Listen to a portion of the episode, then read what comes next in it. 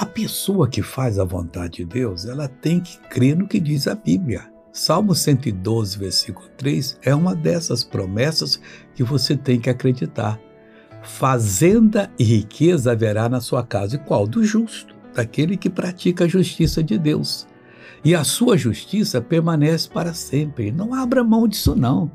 Você pode estar numa situação muito desfavorável, comprando a comida mais barata, a roupinha mais baratinha e usando aquela que já está muito gasta, que já deveria ter sido aposentada há muito tempo.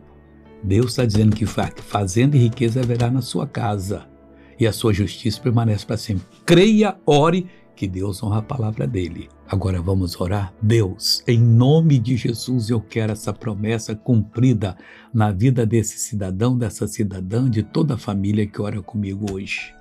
Fazenda e riqueza haverá na sua casa, Pai, e a, sua, a justiça deles vai permanecer para sempre. Então agora vamos usar essa justiça. Todo mal saia em nome de Jesus Cristo.